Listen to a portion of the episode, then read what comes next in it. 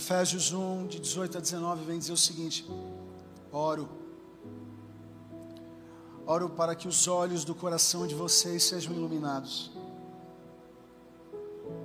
a fim de que vocês conheçam a esperança para a qual Ele os chamou. Que esperança é essa, né, gente?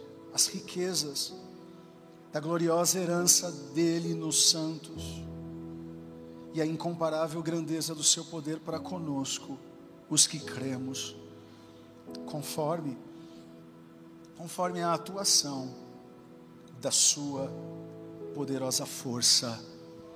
Amém e amém. Deus, muito obrigado por tanto. Para quem iremos nós? Só tu tens palavras de vida eterna. O que seria de mim sem o teu evangelho? O que, eu pregaria aqui? O que eu falaria aqui? Um discurso político? Um discurso é, simplesmente humano? Mas o teu evangelho não tem a ver com coisas humanas, simplesmente. Teu, teu evangelho não tem a ver com a sabedoria humana. Teu evangelho é poder de Deus que eu diminua nesse momento para que o Senhor cresça. Perdoe os meus pecados, perdoe as minhas falhas, perdoe os pecados dos seus filhos e filhas que aqui estão comigo. Que esse sermão seja altamente prático, não apenas teórico. Ao Senhor a honra, ao Senhor a glória e ao Senhor o louvor para todos sempre. Quantos podem dizer, digam amém. Quantos querem que o Tom fique fazendo esse fundo musical enquanto eu prego, diga amém. Entendeu, Tom? Eu até não queria, mas eles querem. Podeis assentar, muito obrigado. A verdade, o meu pedido para o Tom ficar aqui comigo é porque abaixa só um pouquinho, só um pouquinho o piano aqui, por favor. Mas eu quero você aqui, por favor. Ah, vocês sabem do quanto eu. Eu não sei. Vocês sabem que eu sou pentecostal, sim ou não? Parece ou não? Eu não sei se eu sou pentecostal, mas que eu gosto de gritar, eu gosto. Uh, e eu grito não é porque eu acho que vocês têm problemas de na audição. Eu grito porque às vezes é mais forte do que eu, que eu vou falar e aí eu me empolgo. Essa é a palavra, eu me empolgo. Viu, Raquel? Que também é pentecostal. Mas eu não sei, assim, o culto das nove, eu mais conversei do que eu tive essa minha versão pentecostal. Eu quero conversar um pouquinho com vocês hoje. Em algum momento eu acho que a minha voz ela vai subir, mas muito mais do que a qualidade da minha voz é, é, é o conteúdo que eu gostaria que vocês absorvessem. É, como eu disse, se tem uma geração que está precisando ver de um jeito diferente a vida é a nossa geração. Harold está muito difícil. Por mais que eu peça para vocês não assistirem televisão, por mais que eu peça para vocês não entrarem num portal de notícias, a gente também precisa saber do que está acontecendo no mundo. Uh, se eu não me engano, Calbart, um dos grandes teólogos da teologia neo-ortodoxa, ele vem dizer que nós temos que ter numas, numa das nossas mãos a Bíblia e na outra mão o jornal de hoje. Ele defendia a tese que a gente não pode afastar o texto bíblico daquilo que a gente está vivendo e tem sido realmente um desafio para mim ter uma boa notícia sempre para vocês. Esse é um exercício que eu tenho feito. Ter sempre uma boa notícia aqui. Não para vocês saírem daqui animadinhos, mas para vocês saírem daqui em Cristo Jesus transformados, com uma outra perspectiva. E o texto que eu quero trabalhar com vocês hoje, eu acho que é um pouco a extensão daquilo que eu preguei no domingo passado. Tem alguém sustentando a sua escada. É por isso que você não ficou doido ainda. É por isso que você tem ainda sanidade, porque tem alguém sustentando a nossa escada. Esse texto de, de Paulo é um texto muito bonito, agora é importante a gente compreender esse lugar, Éfeso, lugar onde o apóstolo Paulo é, decidiu plantar uma igreja. Uh, a gente pode dizer que essa cidade era uma cidade cosmopolita. Seria uma Nova York de hoje, São Paulo, Tóquio. Um lugar onde você tem muitas culturas, muitos idiomas.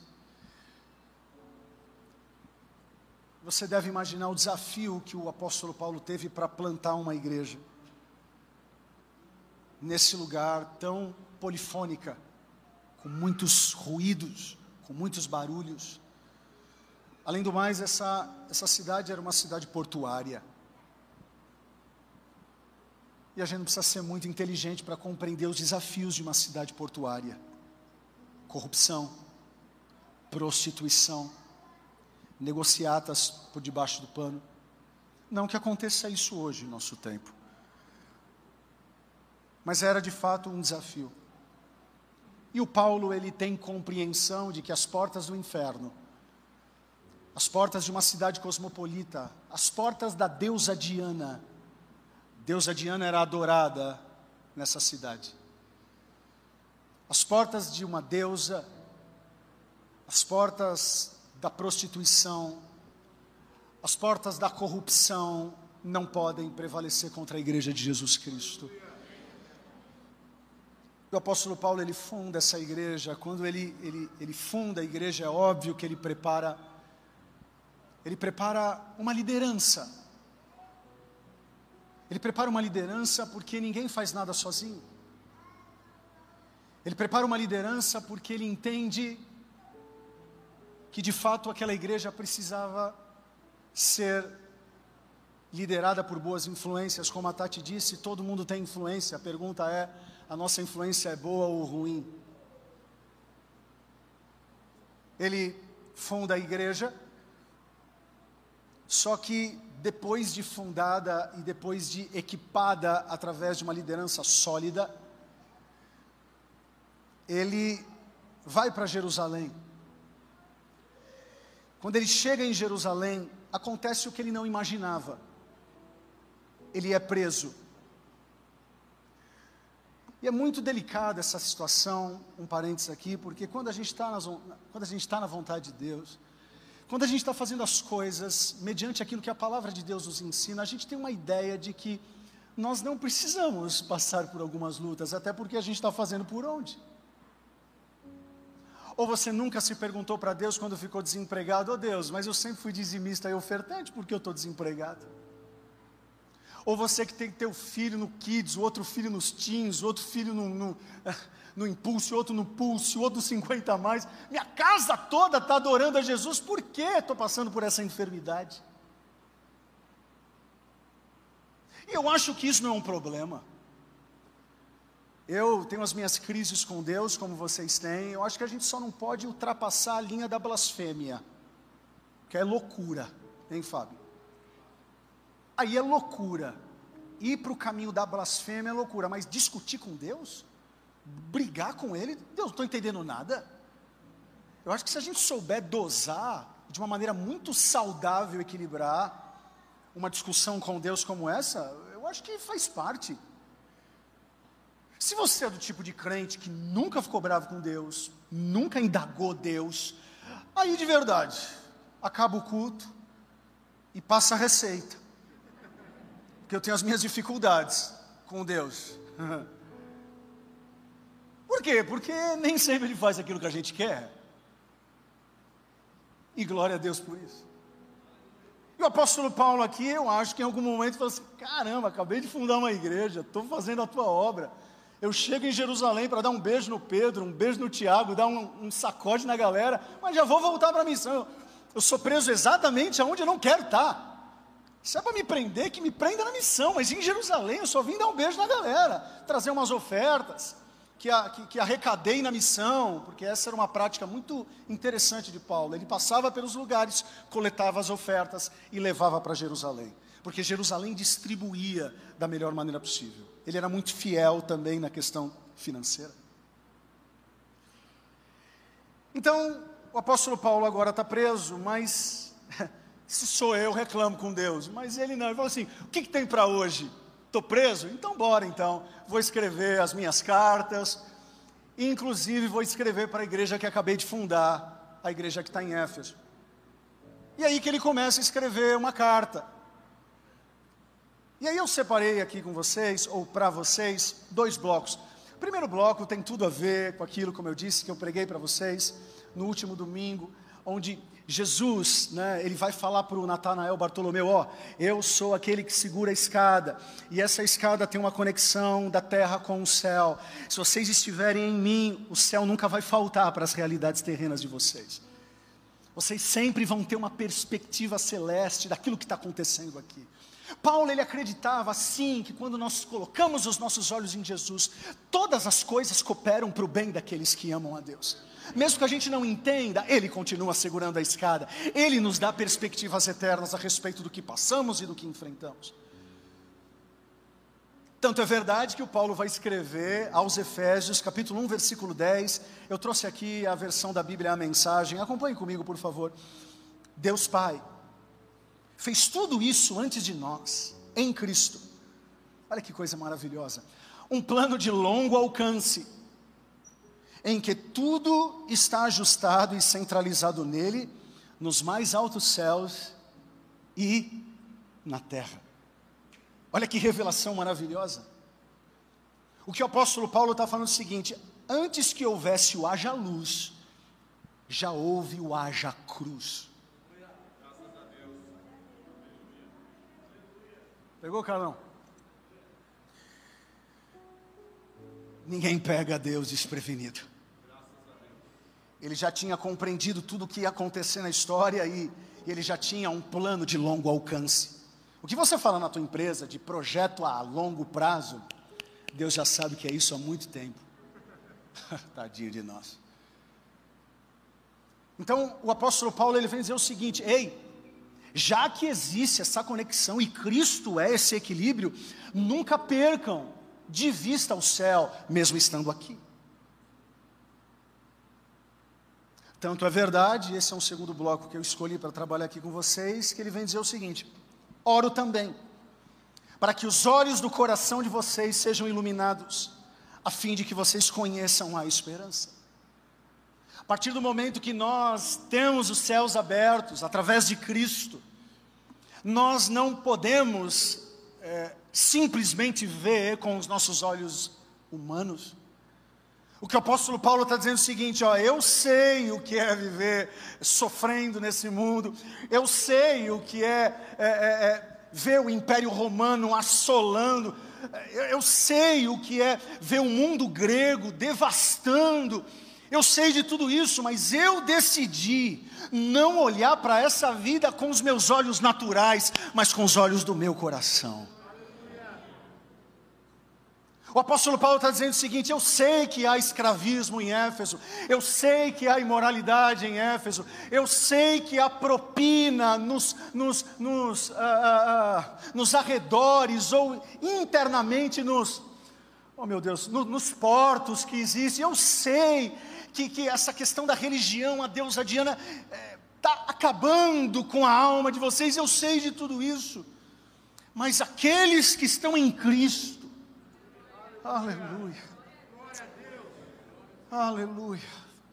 Aqueles que não perdem de vista, não Babel, a, a, Torre de Babel, aqueles que perdem de vista, não qualquer outro tipo de construção, não, aqueles que têm os olhos abertos, os olhos do coração abertos, olhando o céu, porque Cristo sustenta, consegue olhar para essa vida numa outra perspectiva, porque existe uma esperança, a esperança que é a gloriosa manifestação de Jesus Cristo.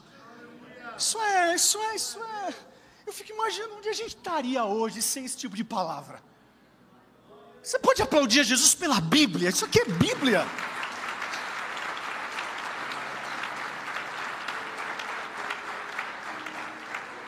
E aí, trazendo Calbart, né? Como eu citei o Calbart, eu trago ele.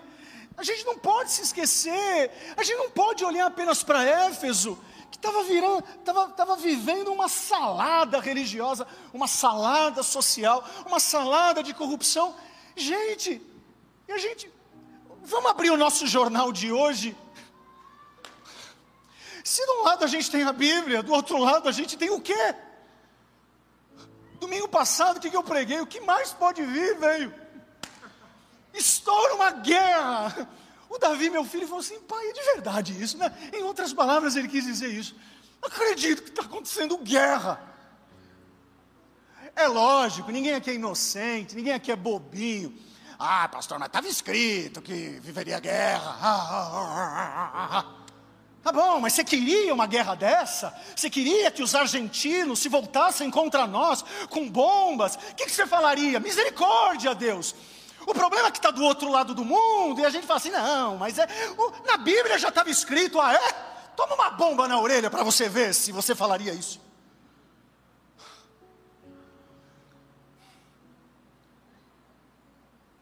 Se tem uma fase que nós precisamos olhar com os olhos do coração para a gente não perder a esperança, essa fase. Poderia ser minha mãe, poderia ser minha tia, poderia ser minha prima, e poderia ser a gente. E aqui eu não estou é, é, romantizando o sermão, ou tentando trabalhar com o sentimental de vocês. Gente, se tem uma foto que não.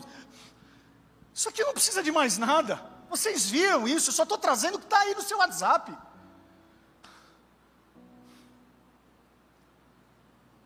Sabe, se nós perdermos de vista o céu, acabou, a gente não vai ter esperança de nada.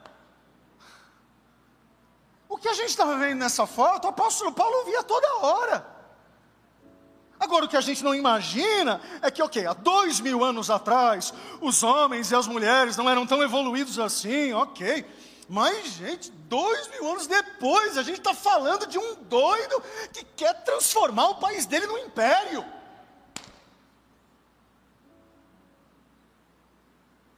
Ah, não, fala a pessoa que está falando, isso me cansa. Ah, meu, me cansa, nem saímos da pandemia ainda. Ainda? Você nem voltou com os ensaios direito aí, doido desse. Faz isso, sabe? E aqui, ah, Rodrigo, mas você tem que ver os dois lados. Que se lasque. Eu só quero ver uma mãe que está sofrendo, que se resolvam numa sala de reunião. Que conversem que dialoguem. Mas eu sei que o meu grito aqui não vai resolver. O Putin agora está no YouTube. E se está, está lascado também, porque ninguém vai traduzir para ele, eu acho. Aí eu, eu fico pensando. Ok, a, olhar com os olhos do coração, ele é muito romântico, é, é, esse versículo, mas na prática, o que, que é isso? E eu poderia aqui desenrolar o texto de Paulo, mas eu chamo para a mesa aqui Jesus. Mateus 6, de 22 a 23, olhem só, acompanhem comigo. O que é esse negócio, olhar com os olhos do coração? Mateus 6, de 22 a 23, hein? os olhos são a candeia do corpo. Se os seus olhos forem bons, todo o seu corpo será cheio de luz. Mas se os seus olhos forem maus, todo o seu corpo será cheio de trevas. Portanto, se a luz que está dentro de você são trevas, que tremendas trevas são.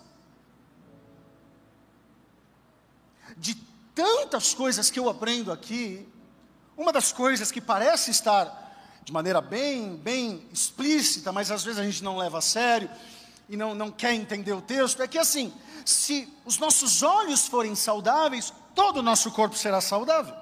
Se os nossos olhos forem seguros, todo o nosso corpo será seguro.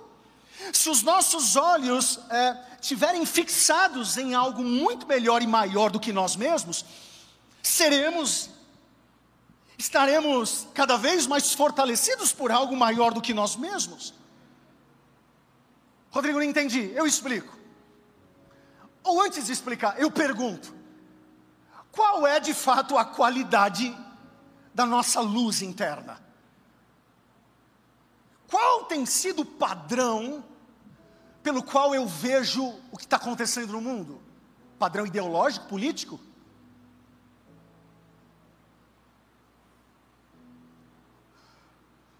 Ou o padrão do Evangelho? Porque Jesus ele disse: Eu não vim matar ninguém, eu vim para dar vida, e vida em abundância. Quem tira a vida não está do lado de Deus. O Satanás veio para roubar, para matar e para destruir, mas nós, em Cristo, temos vida, e vida em abundância. É, eu recebi um vídeo de um pastor batista, ele está no meio da guerra. Ele falou o seguinte: Eu sei porque eu estou aqui. Eu sei porque eu estou aqui. Deus me trouxe para esse país. E enquanto houver vida, eu serei luz aqui. Aí ontem, ou hoje de manhã, não sei, os horários tudo confuso. A gente recebeu uma, uma, uma, uma sinalização da igreja Hilson de Kiev, dizendo: vai ter culto sim. Vai ser online? Vai ser online. Mas vai ter culto sim, sabe por quê? Porque eles estão escolhendo enxergar da perspectiva daquele que segura a escada.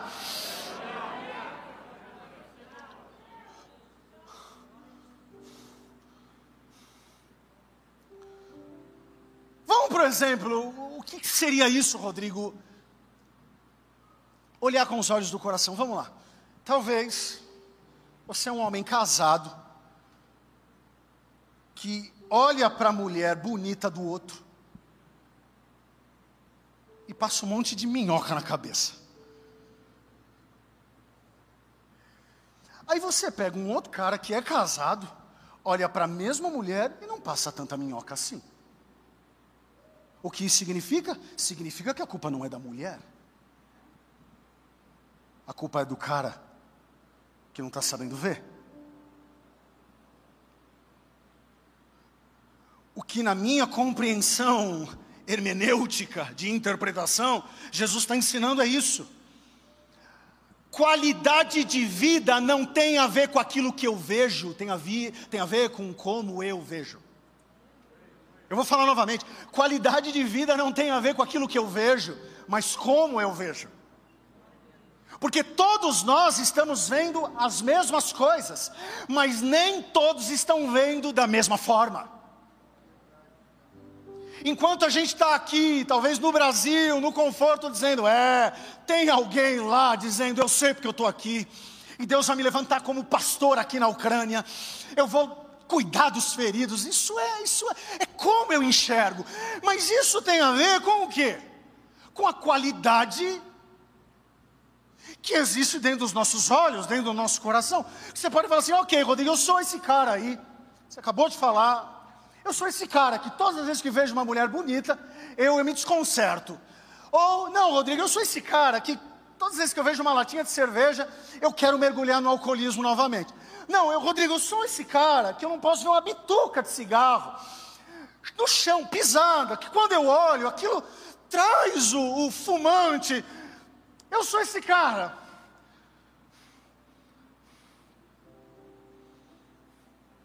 Eu sou esse cara que quando chega o meu salário, eu até tiro os 10%, mas os 10% que eu tiro são os últimos 10%. Sabia que isso não é dízimo? Isso não é dízimo. Dízimo não é a questão de 10%. Dízimo é, são os 10% separados primeiro. Totalmente diferente. Você ganha um barão, mil reais. Aí você gasta 100, gasta 100, gasta 100, gasta 100, gasta 100, gasta 100, gasta 100, gasta 100, gasta 100. Os últimos 100 você traz para o dízimo. Está tudo errado. Dízimo tem a ver com o seguinte: ganhei mil, os primeiros 100 são dele. Rodrigo, então quer dizer que eu dizimei a vida toda errado? Ema, ema, ema. Hoje é dia de você dar os primeiros, as primícias. Rodrigo, eu não sou esse cara. Parece que a qualidade da luz dos meus olhos, das minhas práticas, não são uma boa qualidade. Agora, para a gente tentar compreender esse texto milenar de Jesus, a gente precisa voltar para o texto bíblico e compreender que luz naquela época não é isso aí, luz é candeia. Luz é candeia. O que fazia uma luz, um fogo se propagar, não tem a ver muito com o recipiente, tinha a ver com a qualidade do azeite. E você que é muito pentecostal, você acha que eu vou, vai queimar, fica aí. fica aí. Deixa para vigília isso. Ei, o que fazia o fogo iluminar bem e cheirar bem tinha a ver com a qualidade do azeite. Então, quando Jesus está falando o seguinte, é que os seus olhos sejam bons, porque é luz, ele está dizendo o seguinte: se vocês querem luz boa nos olhos, se vocês querem enxergar o outro com olhos como meus, vocês precisam tomar cuidado com a qualidade do azeite, com a qualidade daquilo que vocês estão colocando dentro de si, porque a gente só exala aquilo que a gente consome. E aqui eu não estou fazendo um juízo de valor, eu só estou falando e constatando a verdade. Eu já fui para Israel. Você senta com uma pessoa que é, é um judeu, ele cheira uma coisa. Se você, cheira, se, você, se você almoça com um árabe, ele cheira uma outra coisa. Se você senta com um brasileiro, ele vai cheirar outra coisa. Por quê? Porque nós somos, nós exalamos aquilo que a gente come. Esses dias eu fui no Outback dar um aconselhamento pastoral, foi legal esse. É, aí eu cheguei em casa, aí a Tati perguntou: E aí, onde você almoçou? Na hora que eu dei o um beijo nela, ela falou assim: No Outback, não? Por quê? Porque a gente exala aquilo que a gente come. Então, se nós estamos vendo alguma coisa de forma errada, se os nossos olhos não estão puros, o problema não está nos olhos, o problema está naquilo que a gente consome. Talvez você não está exalando qualidade, porque você não está consumindo qualidade, por isso que eu estou falando que hoje é para a gente conversar. Então, o meu conselho, a partir de agora, nos próximos minutos, serão conselhos que eu já dei aqui, mas Pode parecer óbvios, mas o óbvio só é óbvio quando dito novamente. Eu não tenho problemas em repetir, porque eu acredito que o adulto, ele também aprende na repetição. Você fala assim, Rodrigo, eu quero melhorar a qualidade do meu azeite. Eu quero melhorar a qualidade desse óleo que está em mim, porque eu preciso olhar para uma mulher e falar, amém, você é bonita, mas vai procurar a tua turma. Eu preciso olhar para o cigarro e falar assim: nossa, ok, cigarro, mas eu não quero mais. Como que você que tem um celular na mão com internet, você você não consegue ficar sozinho no teu quarto, porque senão a pornografia te persegue. Como melhorar a qualidade disso? O problema não está no celular, o problema não está no 4G, o problema não está, o problema está na qualidade daquilo que está dentro da gente. É isso que Jesus está ensinando.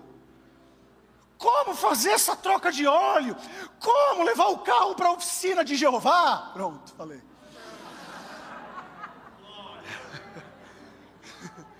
Como levar, Jonas, esse carro para a oficina de Jeová? E trocar esse troço? Pronto, eu venho aqui para compartilhar com vocês. Primeira coisa que você precisa, coloca para mim aí: vida de oração. Quem concorda comigo, diga amém. Amém. Ei, tem crente que não ora mais. Fala para a pessoa que está ao outro lado, você acredita que tem crente que não ora mais? E não é oração no carro, hein, gente? Esses dias eu peguei um dizendo: Não, pastor, minha comunhão com Deus é no trânsito. Você é anjo. Você é anjo, você não, você não é gente, não. Como você consegue ter comunhão com Deus orando? Eu não estou falando de estar em espírito de oração. Aí a gente tem que estar mesmo. Eu estou falando de orar. Deus quer um lugar exclusivo. Quando você falar com Deus, entra no quarto, fecha a tua porta, sem buzina, sem carro, sem nada. Sou eu e você.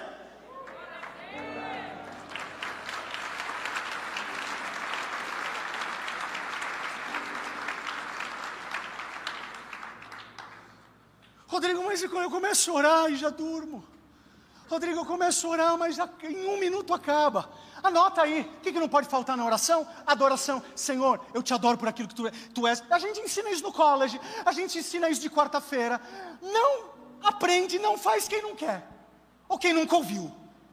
O que, que não pode faltar numa oração? Quatro elementos: adoração, Senhor, eu te amo, eu te adoro, eu te glorifico. Tu és o Alfa, tu és o Ômega, tu és o princípio, tu és o fim, tu és o primeiro, tu és o último, tu és, tu és, tu és, tu és. Beleza. Se você está ouvindo uma boa música, acabou a música, vai para o próximo assunto: confissão de pecados. Senhor, eu quero te pedir perdão. Eu já falei isso aqui, mas eu vou repetir. A gente comete pecado no varejo, mas a gente é tão cara de pau que a gente pede perdão atacado.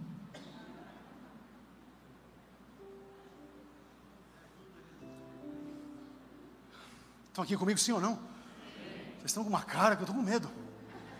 Rei, hey, comece a pedir, Senhor, pedi, te peço perdão. Te peço perdão por aquilo, te peço perdão por aquilo, te peço perdão por aquilo. Pastor, mas eu não tenho essa memória. Então vai no atacado. Peça perdão. Terceira coisa que não pode faltar: agradecimento. Senhor, eu quero te agradecer pela, pelo cobertor, pelo travesseiro, pelo arroz, pelo feijão, esses dias eu agradeci, sabe por quê? Vaso sanitário.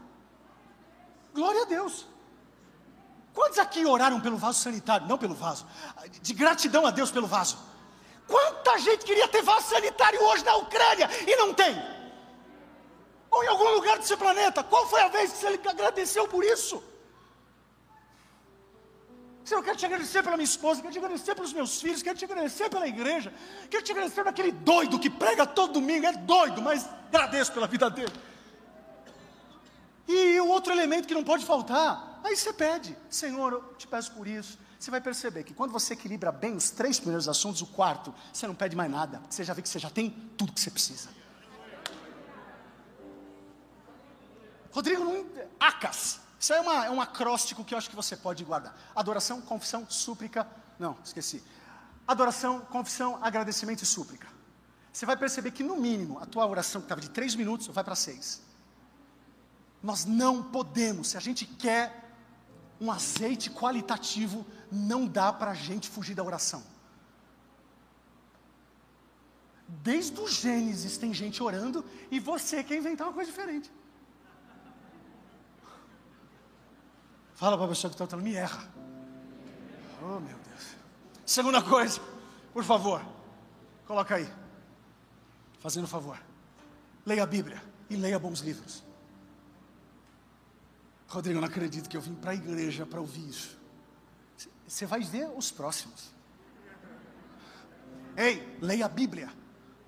Tem um aplicativo chamado YouVersion, ou, ou YouVersion, sei lá o nome que você gosta de dar mas está lá, aplicativo gratuito de Bíblia.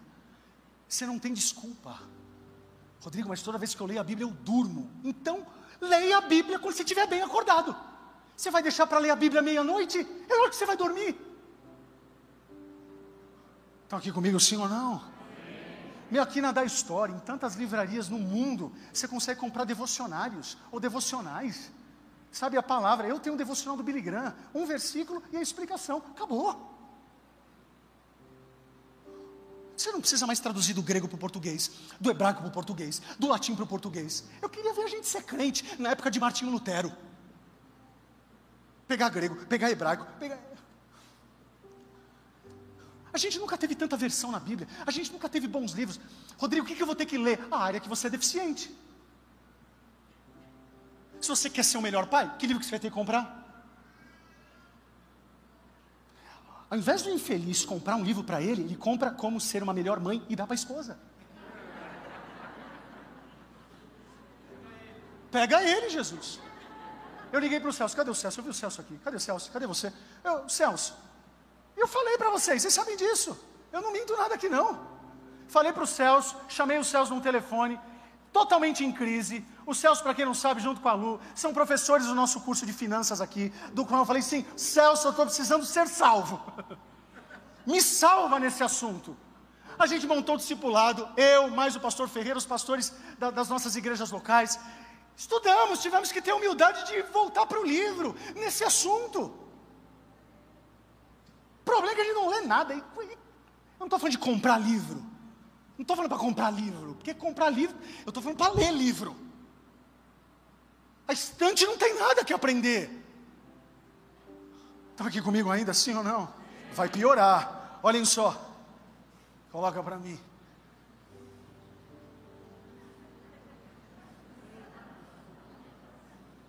Meio-dia e 36, falar disso é demais, né? Ei, você tem que comer bem. Esses dias eu estava, estava lendo um livro é, de, um, de, um, dos presidentes da Disney, é, Os Encantos, sei lá o nome do livro, mas eu amei o livro, fiquei apaixonado mais pelo Mickey. E aí ele casou com uma francesa, mas ele é americano. E ele disse, teve um determinado momento da profissão dele, e aí que ele conheceu a esposa, que ele teve que sair dos Estados Unidos e implantar a cultura da Disney americana em Paris. E aí ele chegou, um americano, que come hambúrguer toda hora, desculpa, come no fast food toda hora, eu estou falando da maioria, eu não estou generalizando. Se você vai nos Estados Unidos, você vai ver o que eu estou falando. Às vezes é mais barato você comprar na rua do que fazer em casa. Eu sei o que eu estou falando, porque todas as vezes que eu vou lá, eu tenho que correr 3 quilômetros mais. Só que ele foi para Paris, ele falou assim: aqui a porção é menor. E ele aprendeu que a porção americana é grande para você não apreciar a comida, é só comer, comer, comer, comer. O europeu, ele faz porções menores porque ele entende que a refeição não é um lugar só para comer, é um lugar para se relacionar.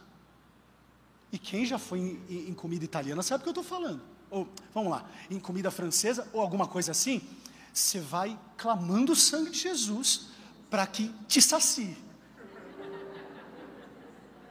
Você fala, é só isso? Aí você vai uma, você vai duas querendo ou não querendo, você vai apreciando. O problema é que nós, brasileiros, tão quanto os americanos, a gente parece um trator. E a gente vai comendo, está com ansiedade, vai comendo. É Covid, come. Agora tudo é Covid. Estou comendo mais por causa da Covid. Perdi o emprego, eu como mais. E a gente vai comendo. Mas em nome de Jesus, nós não falamos que nós somos templo do Espírito Santo, sacola. A gente tem que comer bem. Quem está pregando aqui não é o ser humano que come mais legumes na vida, que come mais alface. Não, eu tenho os meus pecados. Eu não gosto de legumes, eu não gosto de, de, de verdura. Eu vou fazer o quê? Estou confessando meus pecados. Mas tem que comer essa cola. Tem que comer em nome de Jesus. Trate bem do teu corpo. Porque se você não tratar bem hoje, amanhã você vai gastar com. Se é que você vai ter dinheiro para comprar remédio. Aí você vai depender do SUS. E glória a Deus pelo SUS. Estão aqui comigo ainda, sim ou não? Quer melhorar a qualidade do teu óleo? Coma bem.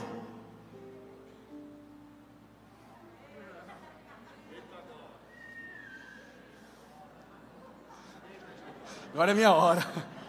Ah! Fala para a pessoa que está ao teu lado em nome de Jesus. Eu te empurro hoje você sair dessa inércia, vai andar, vai correr, vai plantar morango, vai faça um exercício.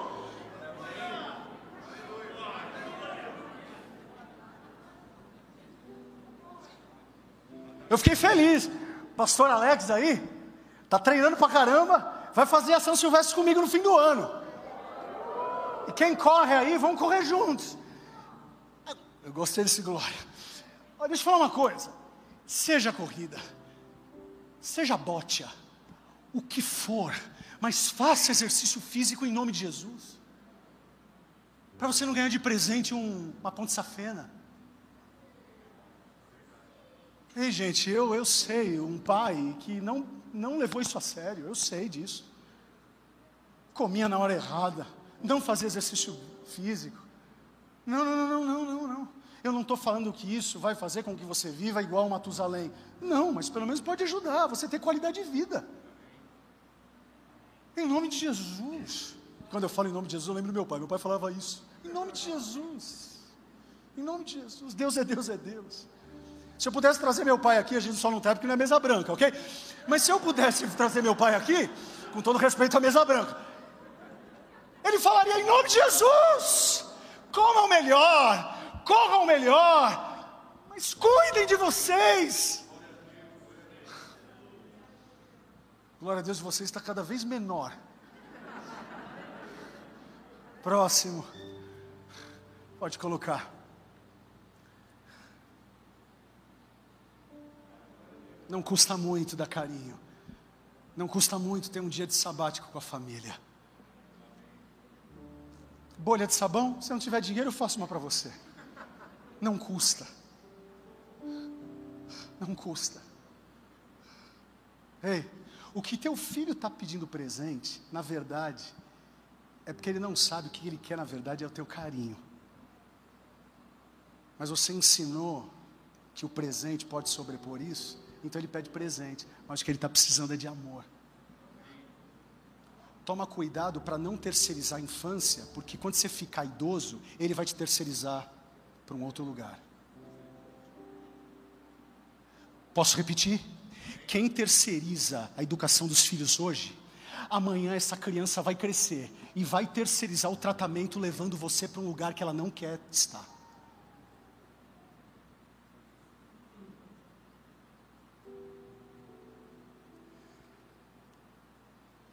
Segunda-feira é minha folga, vocês sabem disso. Segunda-feira eu, eu, eu, fico muito cansado. Muito cansado, vocês devem imaginar. Ah, inclusive, deixa eu fazer um convite para vocês. Hoje à noite, feriado de carnaval, sim ou não? Então amanhã a maioria que está tranquilo. Eu vou estar tá hoje cantando com a minha banda. Acho que faz muito tempo que né, eu não engato aí umas sequências de agenda. Hoje eu vou estar na igreja Batista do Povo, aqui em Vila Mariana, com a minha banda. Eu não vou pregar hoje, é, mas eu vou estar cantando com a minha banda. Se você está tranquilo, está sozinho, ou com a família, está aí a dica para estar tá comigo hoje. Se é que você vai me aguentar me ouvir cantar às 5 ou às 7. Igreja Batista do Povo. Vai ser muito especial estar com os meus irmãos e irmãs dessa comunidade que eu amo tanto e respeito tanto. Então, de segunda-feira vocês devem imaginar, né? Hoje dois cultos, agora mais dois cultos. Como eu chego de segunda-feira. E segunda-feira é aquele dia eu gosto de ficar no sofá mesmo. Mas na segunda-feira passada, a Tá falou: Rô, oh, desce com os meninos. E aí eu peguei os dois. A gente foi para a quadra. Graças a Deus, Deus me deu a oportunidade de morar num condomínio que tem quadra. Eu uso pouca quadra. Porque quem tem não valoriza. Cheguei lá, brinquei o quê, gente? Brinquei 30, 40 minutos com ele. O Lolo falou para mim, pai, foi muito divertido. Talvez em outro dia eu teria ido no shopping comprado um presente. E não era isso que ele queria. Aí na terça-feira, o que, que você acha que o Lolo fez? Pai, dá para descer de novo. Hoje não.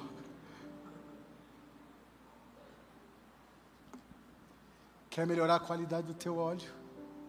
Do teu azeite. Respeite o sabático com as pessoas que você ama. Eu não sou adventista, acho que deu para perceber. Mas eu tenho um baita respeito pelo adventista. Tenho amigos adventistas, inclusive já cantaram aqui, já pregaram aqui. E eles guardam o sábado, sim ou não? Sim. E nós, como teólogos, falamos, imagina, guardar sábado, não precisa disso. Tá bom. A pergunta é: qual dia a gente guarda? Se não é o sábado, qual é que a gente guarda? Ou a gente não vai guardar mais nada? Ou aquilo que Deus nos ensinou no Gênesis, não vale para nada? Ou você acha que Deus estava cansado na criação? Ele só estava ensinando um princípio: que todo aquele que trabalha precisa descansar um dia.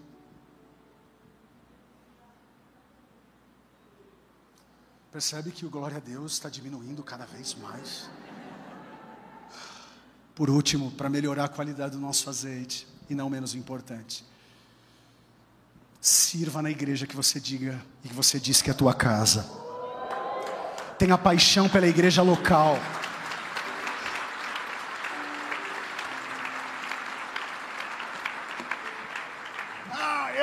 Oferta. Ei, ei, ei, ei, isso é uma mentira que inventaram. Que missão se faz ou contribuindo, ou orando, ou indo. É mentira, na minha opinião. Respeito quem pensa assim. Missão se faz indo, orando e contribuindo.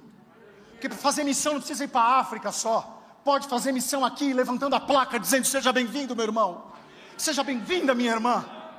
Não é possível que Deus te deu tanta saúde para você ser apenas um um consumidor de sermões evangélicos dominicais. É bonito, mas extremamente vazio. A gente vai a partir de março, como eu falei, para o terceiro culto. A gente está precisando de pessoas que estejam no estacionamento, que estejam aí na calçada. Ah, Rodrigo, mas que dó, eu vou perder culto. Perder culto? Ei!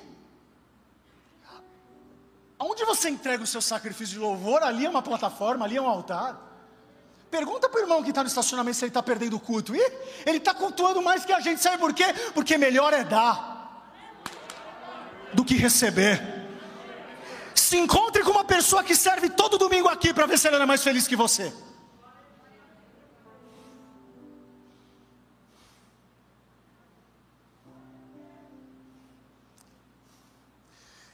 São dicas, e eu prometo passar esse PDF lá no Telegram hoje.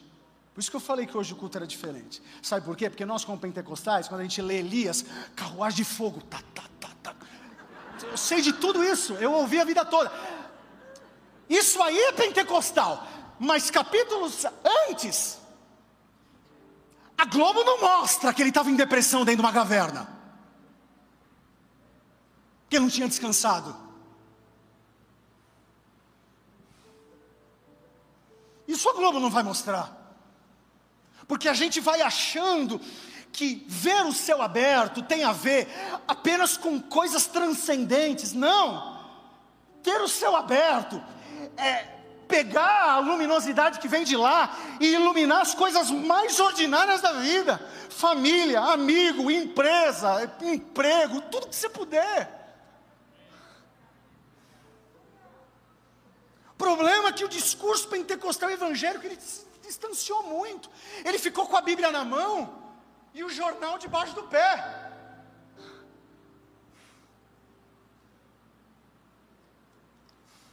Estou falando demais? Aí de vocês falassem sim também. Ei, qualidade de vida. Se vocês colocarem no mínimo essas dicas na prática, vocês vão perceber que os olhos de vocês serão bons olhos. Vocês vão ver a vida do jeito que Ele quer que. Não, Jesus, eu estou precisando comer, eu estou precisando beber. Aí sabe, Jesus fala com os olhos dele: Ei, olha o passarinho. Os caras, tudo loucos como a gente. Ei, ei, as aves dos céus, as flores do campo. Não é porque Jesus era alienado ao que ele estava passando, é porque o azeite dele era diferente. Que o nosso azeite seja diferente. Que a qualidade do nosso azeite seja diferente. Sabe, segura na mão de Deus. E vai. Essa tem sido a música do repertório de Covid e agora de guerra na Ucrânia. Segura na mão de Deus, segura na mão de Deus, pois ela ela te sustentará. Não tema, segue adiante e não olhe para trás. Segura na mão de Deus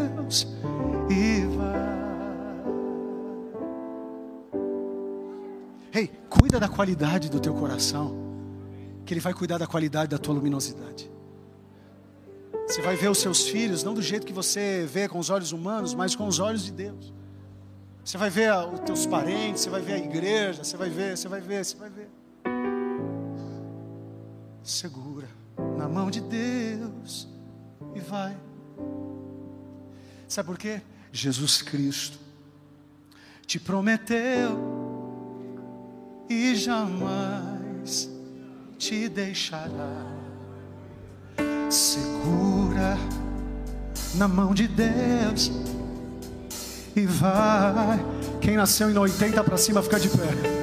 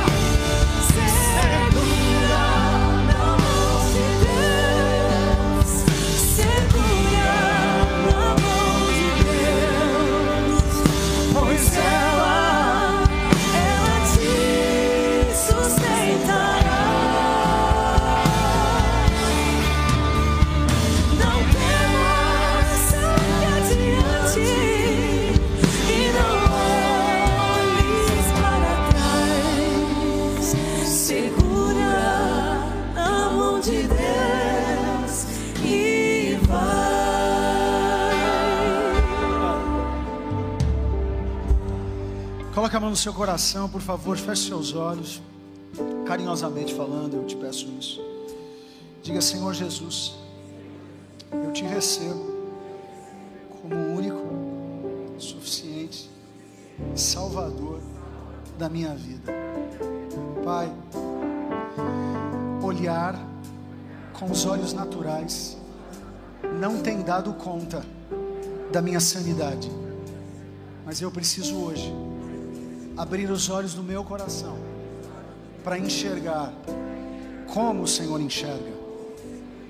Pai, hoje eu decido praticar o que foi pregado para que a qualidade do azeite seja melhorada. Usa a minha vida, instrumento de luz para iluminar a minha vida e aqueles que estão à minha volta. Eu te peço perdão pelos meus pecados. Escreva, escreva o meu nome no livro da vida. Com a minha boca confesso, com o meu coração acredito que Jesus Cristo ressuscitou e em breve vai voltar. Pai, eu estou vivendo numa Éfeso, Corinto, São Paulo, Pai, mas as portas de nenhuma cidade, as guerras não podem prevalecer contra a igreja de Jesus Cristo.